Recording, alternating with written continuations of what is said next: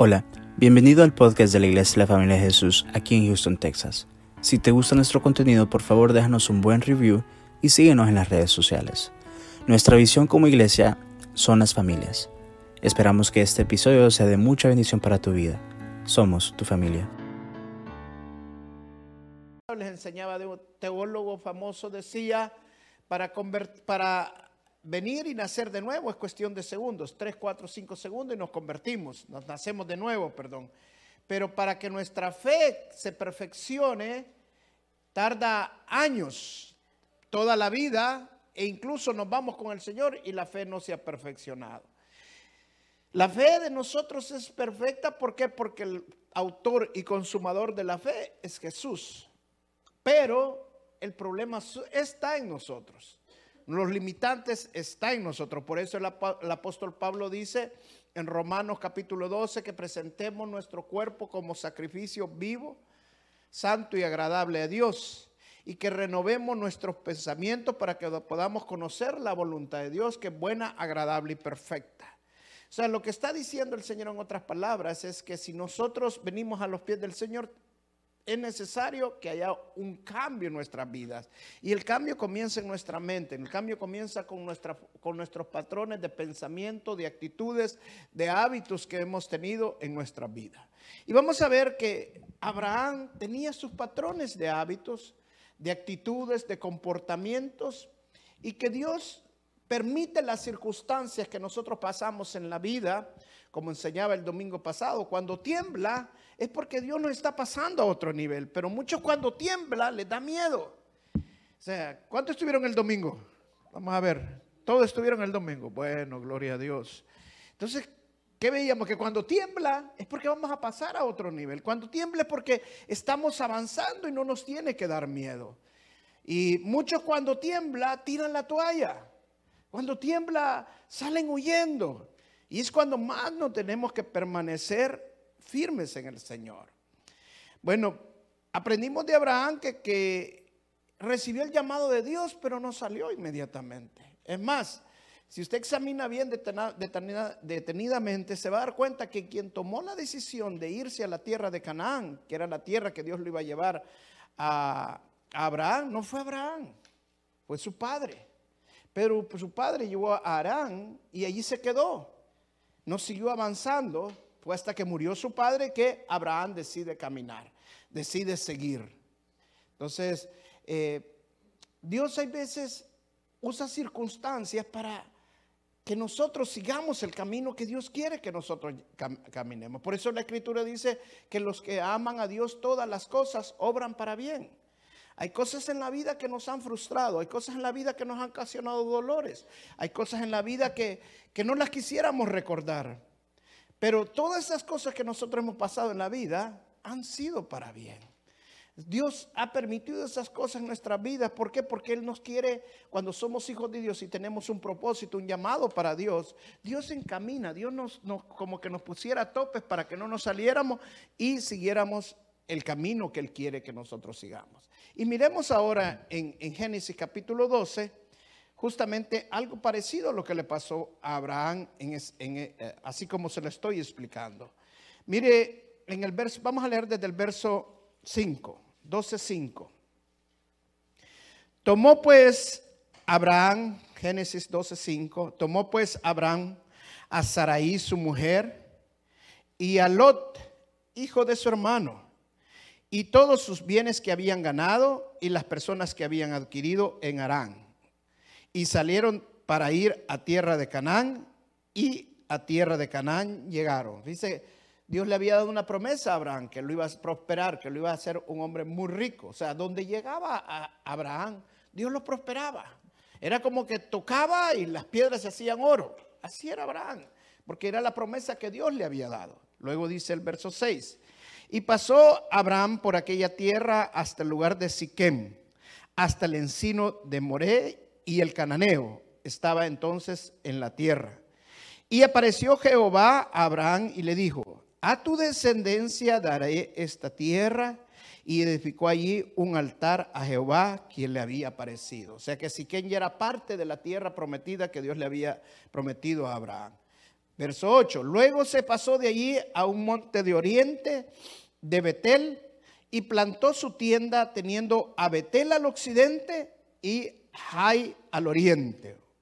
Y edificó allí al altar a Jehová e invocó el nombre de Jehová.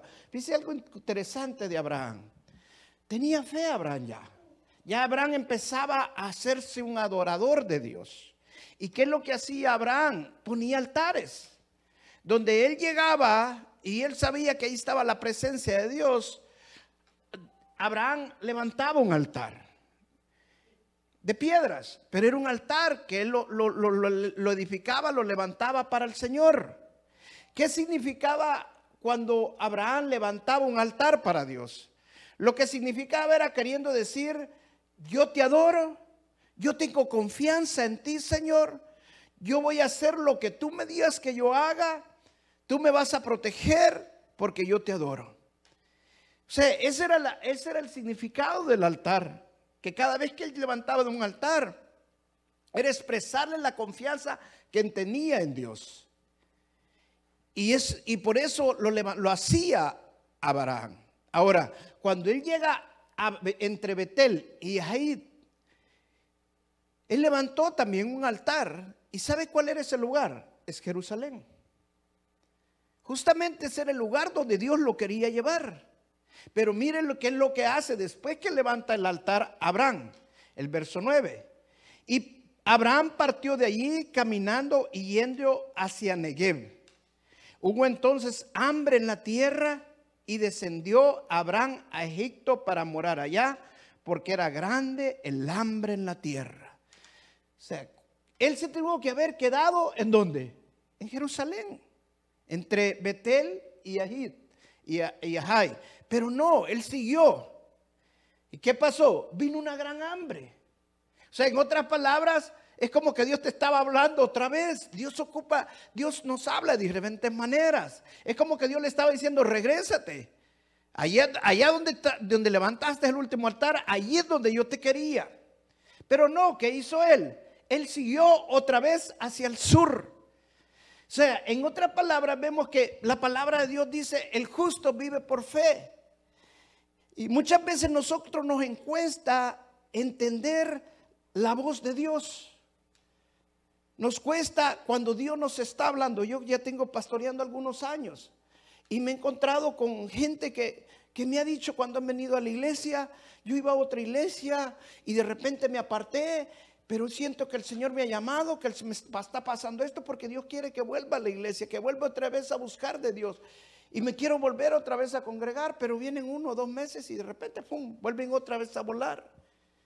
¿Por qué? Porque les cuesta entender la voz de Dios. Y así le estaba pasando a Abraham de la misma manera. Él sale para Egipto, se va para Egipto. Mire lo que dice a continuación. Y hubo hambre en la tierra y descendió Abraham a Egipto para morar allá porque era grande el hambre en la tierra. Y aconteció que cuando estaba para entrar a Egipto, dijo a Saraí su mujer, he aquí, ahora conozco que eres mujer de hermoso aspecto. Wow. Hasta entonces estaba conociendo que su mujer era bonita. Y ya tenía ya algunos añitos de estar casado con ella. Hasta ahora te veo que está bonita, dice.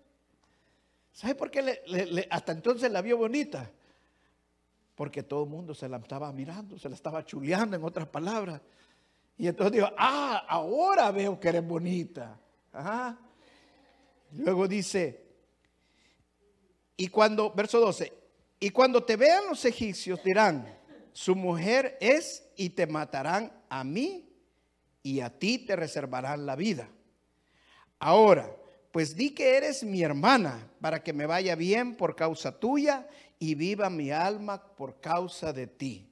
Y aconteció que cuando entró Abraham en Egipto, los egipcios vieron que la mujer era hermosa en gran manera también le vieron los, príncipes del faraón y la lavaron delante de él y fue llevada la mujer a casa del faraón.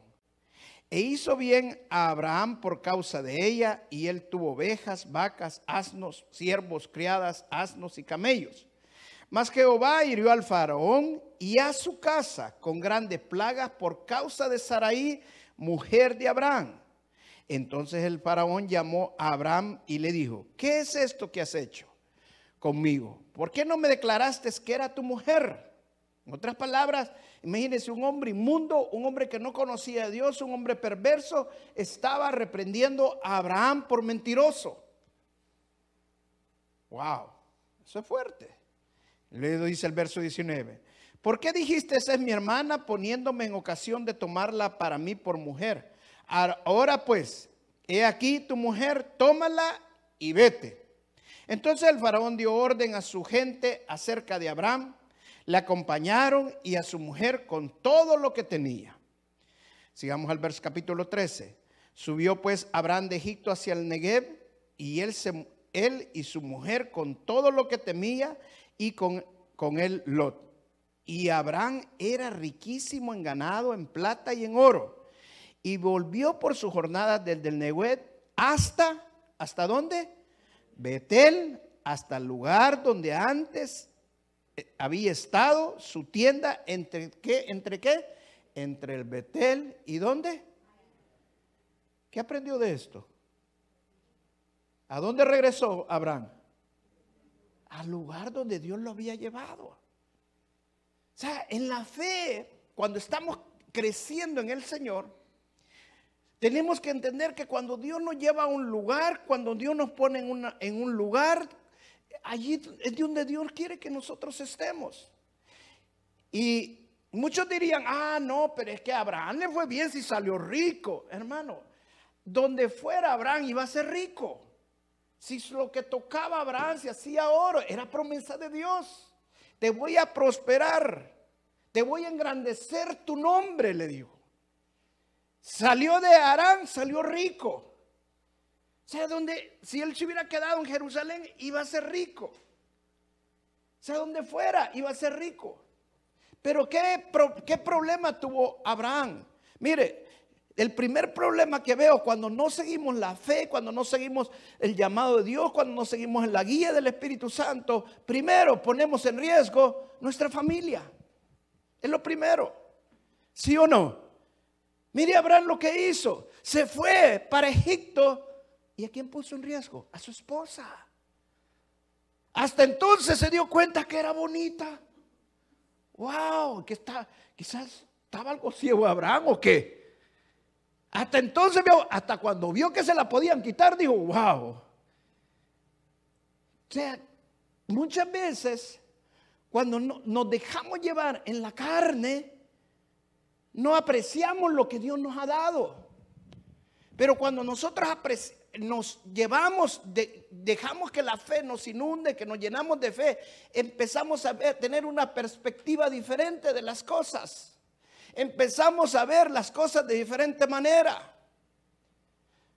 ¿Por qué? Porque ya no lo vemos con nuestros ojos físicos, ya no la vemos con nuestra perspectiva carnal, sino que la vemos de acuerdo a como Dios lo ve. Entonces Abraham puso en riesgo a su esposa. Gracias a la voluntad de Dios y al poder de Dios, el faraón no pudo ni tocar a su esposa. ¿Y por qué no lo pudo hacer? Mire qué tremendo, hermano. Cuando Dios te protege, hay cosas milagrosas que pasan. Dice que toda la casa del faraón se enfermaron incluyendo el faraón.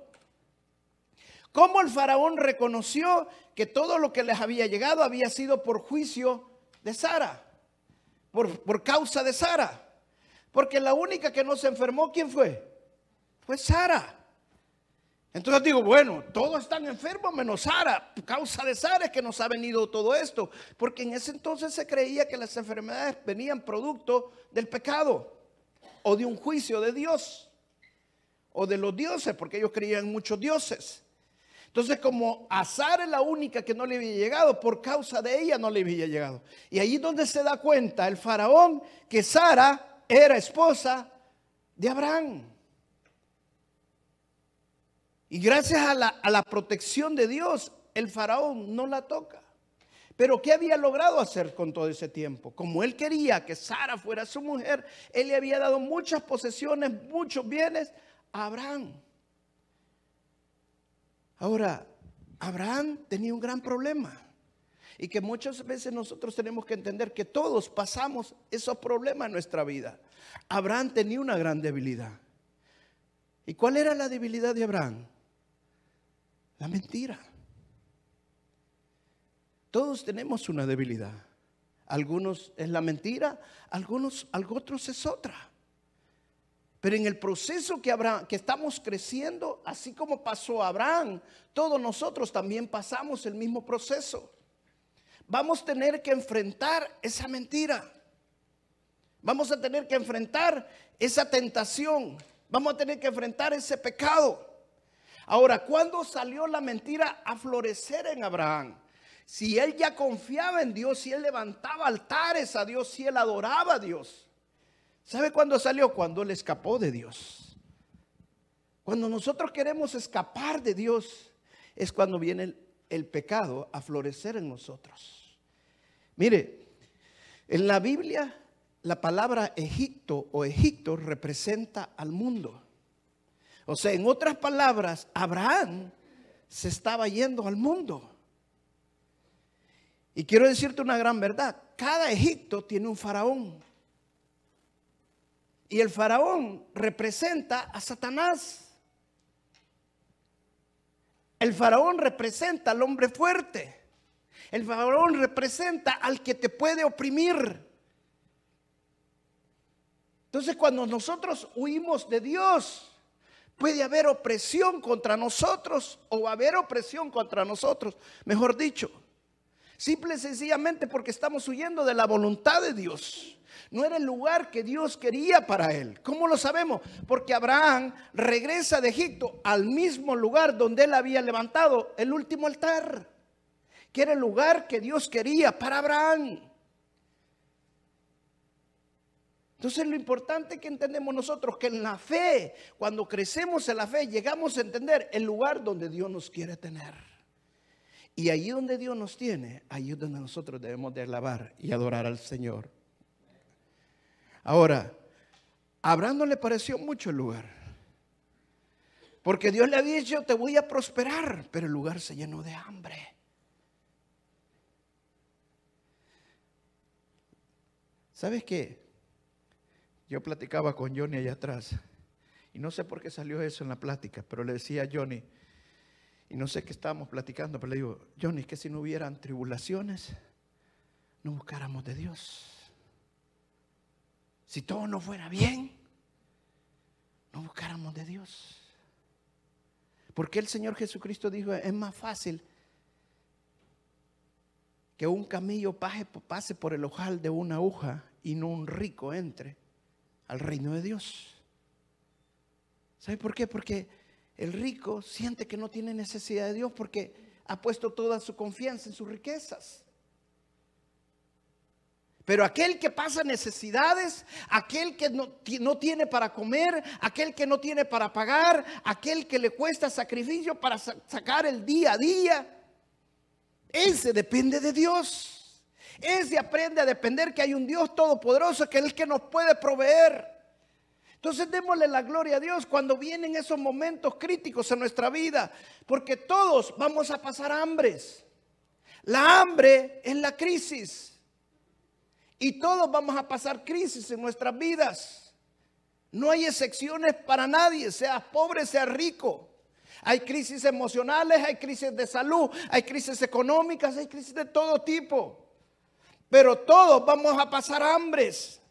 Pero cuando pasamos el hambre no es para que huyamos, sino que para que realmente nos afirmemos donde Dios nos ha puesto, para que nos afirmemos, para que alabemos al Dios, para que levantemos un altar al Señor en nuestra casa y para que le demos la gloria al Señor y empecemos a crecer en el Señor. Porque una de las cosas que tenemos que aprender es que Dios siempre va a estar con nosotros. Él no nos ha abandonado y en medio de la tormenta, en medio de la crisis, siempre va a estar el Señor. Cuando Dios le dijo a tus discípulos que pasaran al otro lado del lago, al otro lado del mar de Galilea, que es un lago, el Señor ya sabía que iba a venir una tormenta. Pero la tormenta y simple y sencillamente era para probar la fe de ellos. Ahora muchos se equivocan que el probar la fe es para que Dios vea tu fe. No, Dios ya sabe la fe que tienes. La prueba es para que nosotros mismos veamos cómo está nuestra fe. Para que nosotros mismos entendamos si nuestra fe está creciendo, si no estamos, si realmente estamos llenándonos más de fe, si tenemos confianza, si tenemos paz en medio de la tormenta. Pero si cuando viene la tormenta, en lugar de tener paz, en lugar de llenarnos de confianza, en lugar de mantenernos calmados, empezamos a tomar decisiones alocadas, nos llenamos de ansiedad, eso significa que no nos hemos llenado de fe. Y la prueba es para eso, para que entendamos que necesitamos crecer en fe. Y así como Abraham necesitó pasar a hambre para ver en qué nivel estaba su fe, también nosotros necesitamos pasar esas crisis en nuestras vidas. Pero la crisis simple y sencillamente no para que huyamos. Y una cosa te voy a decir, y le tenlo por seguro, porque si le pasó a Abraham, te va a pasar a ti o a mí. Si huyes, Dios te va a traer de regreso. Porque Abraham regresó exactamente al mismo lugar. Al mismo lugar. O sea, Dios tiene el control de todas las cosas. Y somos hijos de un gran Dios poderoso. Amén. O sea, a Dios no se le escapa nada. ¿Sabes lo más maravilloso que a mí me encanta de la palabra de Dios? Que la palabra de Dios dice que cuando nosotros recibimos al Señor Jesucristo, Él nos da la potestad de ser hijos de Dios. ¿Sabe lo más maravilloso que yo descubrí en la escritura fue que yo era hijo de Dios? Porque hay hijos del diablo también. ¿Sabía usted o no sabía? Están los hijos de Dios y los hijos del diablo. Pero cuando yo descubrí que cuando nosotros recibimos al Señor Jesucristo como nuestro Señor y Salvador, Él nos da la potestad de ser hijos de Dios. Eso significa que Dios tiene ahora el control de nuestras vidas. Entonces, ¿por qué nos vamos a afanar? ¿Por qué nos vamos a preocupar? Si Dios tiene el control de todo. Amén. Y si Él tenía el control de la vida de Abraham, tiene el control de mi vida. Porque todas las promesas yo las recibo por medio de quién? De Abraham. Por medio del Señor Jesucristo nosotros recibimos ahora todas las promesas de Abraham. Todas las promesas en Jesús son un sí y un amén. Entonces, todo lo que tenemos que hacer es mantenernos firmes, creciendo y creyéndole al Señor. Amén. Sé que hay pecado en nuestras vidas. Sé que muchas veces tenemos que luchar con esos pecados, pero veamos la vida de Abraham. Abraham tuvo que luchar con ese pecado que él tenía.